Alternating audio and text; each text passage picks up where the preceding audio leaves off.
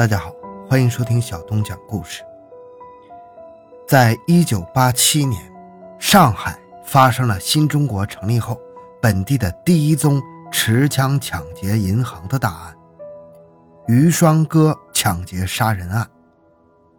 那是在一九八七年的十一月十三日，一个阴冷的日子，中午时分，在上海外滩的防洪堤前，一个穿米黄色外套的男青年。正专注地盯着黄浦江江面上的“荣兴号”轮船。欢迎收听由小东播讲的《余双歌案》，抢劫后与女友上演生死恋。回到现场，寻找真相。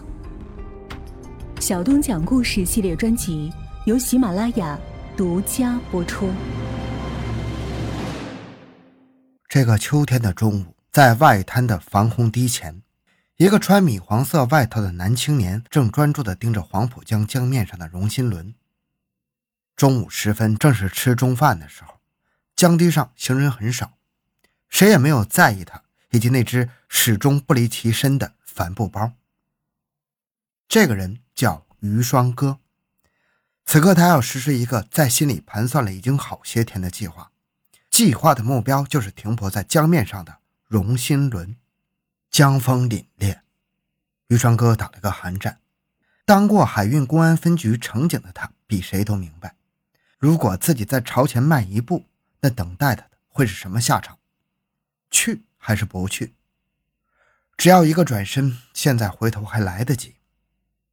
这时，又一个声音冒了出来：“回去干什么？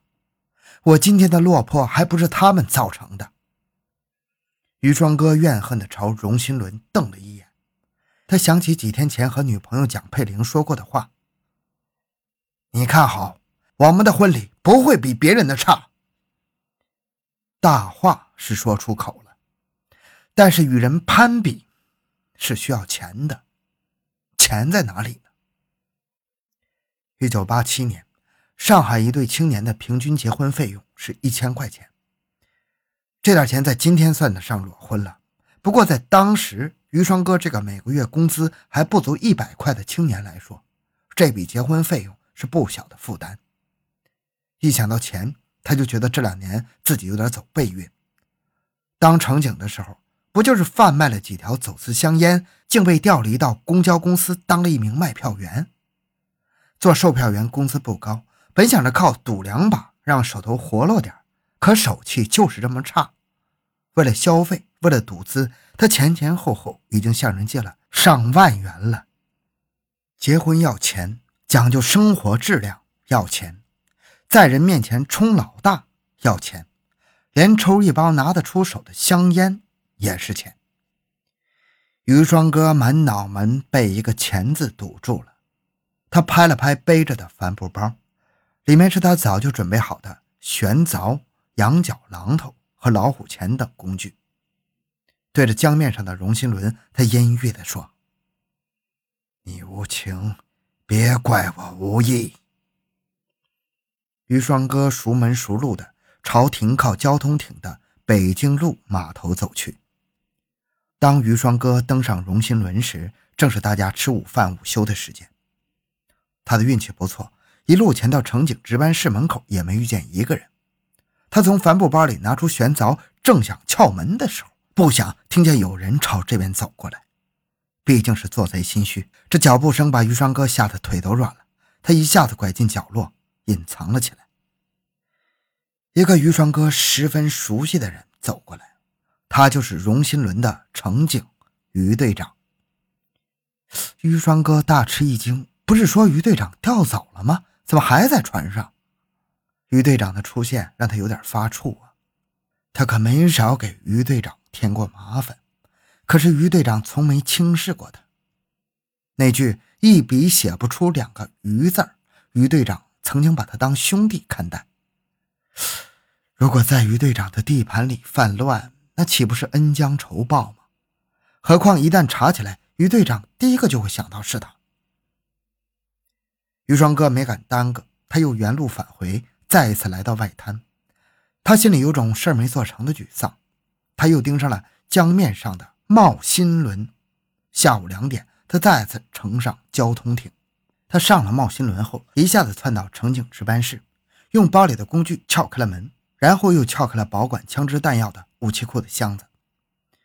于双哥真没想到，保险箱里有意外的收获。他将箱子里所有的枪支弹药全都装进包里，正想离开，门外传来了脚步声。他不敢冒失，在值班室里面躲藏了一个多小时。直到确认外面安全了，这才又乘坐交通艇返回到了北京路码头。傍晚，有乘务员在不经意间发现一向紧闭的值班室门敞开着。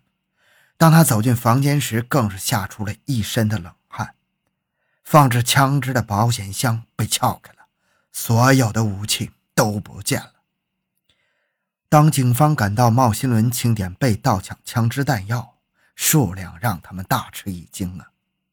五四式手枪两支，六四式手枪一支，弹夹六支，子弹二百六十八发，还有手铐一副。这个胆大包天的罪犯是谁？他盗窃那么多武器想干什么？如果不能尽早抓获这个罪犯，那将对社会治安造成极大的隐患。在案情分析会上。谁是罪犯，困扰着每个人。那个时候，上海街头的电子监控十分稀少，还原罪犯作案的轨迹几乎不可能。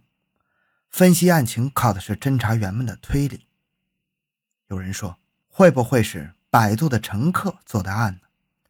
但是这个论点很快就被否定了，因为乘客不可能知道值班室里有枪支弹药，而且上下课的时间有限，没有足够的时间可以作案。于是，警方围绕着茂新轮，从船长、大副、二副到水手、伙房、烧锅炉的，都仔细的展开了调查，但最后被一一排除了嫌疑。时间就这么在调查中流失。这天深夜，就在侦查员们向局长崔路汇报调查情况时，他的脑际中突然灵光一闪：这个罪犯对乘警内部的情况如此熟悉。我们是不是要转变一下调查方向，把曾经接触过乘警室的人中间去寻找线索呢？他刚把想法说出来，海运公安局的一位警察马上接口说：“对了，我想起一个人，会不会是他？”谁？在场的人都兴奋起来。于双哥，他曾经当过乘警，熟悉轮船上的情况。三个月前，他因为赌博和贩卖走私烟违纪。被调离到公交公司当售票员去了。那么此时的于双哥又在哪里呢？盗枪后的当晚十点多，他去了朋友徐根宝家里。一进门，他便压低声音说：“根宝哥，我干了一件惊天的大事儿。”说着，他从帆布包里取出了手枪和子弹给徐根宝看，还讲了船上盗枪的经过。徐根宝还从没看到过真枪和真弹。他吓得倒吸一口冷气，颤抖着声音问：“你，你做这么大的事，怎么不找我商量呢？要知道，这是犯法的呀。可这枪我已经偷出来了，你再怎么说也没有办法了。哎呀，办法还是有的，要么你马上去自首，你要么把枪还到轮船上去，要么赶快把它扔掉。”平静下来的徐根宝劝说着于双哥。于双哥不吱声，他怎么肯把冒危险到来的枪支弹药扔掉呢？何况他是要干大事儿的。但是他心里清楚，这种时候可不能顶撞徐根宝，要是得罪了他，那一个告发，那等待于双哥的不就是立刻坐牢吗？于是他舔着脸央求徐根宝：“根宝哥，我想问你借几百块钱，我准备去一次南通，在那儿做点生意。”等我回来后再把枪扔掉，你看怎么样？看到徐根宝的脸色缓和了些，于双哥又提出了要求：“根宝哥，还有一件事情求你，等我走以后，你帮我把帆布包里的这些羊角头、水果刀和玄凿通通丢掉好吗？”徐根宝点了点头，说了句：“唉，你放心好了，我来帮你丢。”徐根宝没有想到，为了所谓的朋友义气，他的行为已经构成了包庇罪。然而，比包庇罪名更可怕的是，由于他的沉默，才有了后来的人间悲剧。就在徐根宝以为于双哥去南通做生意时，于双哥就带着上了膛的手枪，开始了罪恶的行动。那是十一月十六日的下午，一夜没睡的于双哥再也按捺不住了，他决定向银行要钱。他骑着从熟人那里借来的自行车，原打算去水电路上的一家银行抢劫，可骑到那里一看，周围挺热闹的，很可能作案后脱不了身，于是他又寻找了下一个目标。不久。在东体育会路上，他发现了一个不起眼的储蓄所，很符合他能进能退的想法。于双哥将自行车停在储蓄所附近，然后走进了门。他看见里面有一男一女两个职工，男的看上去身材不小，有点力气，毕竟心虚呀，他不敢贸然行动，坐在椅子上，为平复了一下砰砰乱跳的心，也为观察动静。两个职工在柜台里面点着钞票，这一把花花绿绿的票子刺激了于双哥。临近中午，储蓄所关门吃饭的时间，男职工见于双哥坐在那里，既不存钱也不问话，就招呼说：“呃，中午休息时间我们要关铁门了，有事儿请下午再来。”于双哥朝他很古怪的笑了笑，转身就出了门。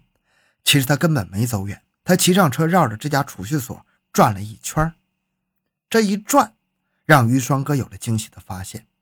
他看到有一条弄堂直通储蓄所的后门，隔壁就是外语学院的书店，两家通道共用一扇小门，门外就是外语学院的操场。也就是说，储蓄所前面的铁门虽然关死了，但是后门是可以进出的。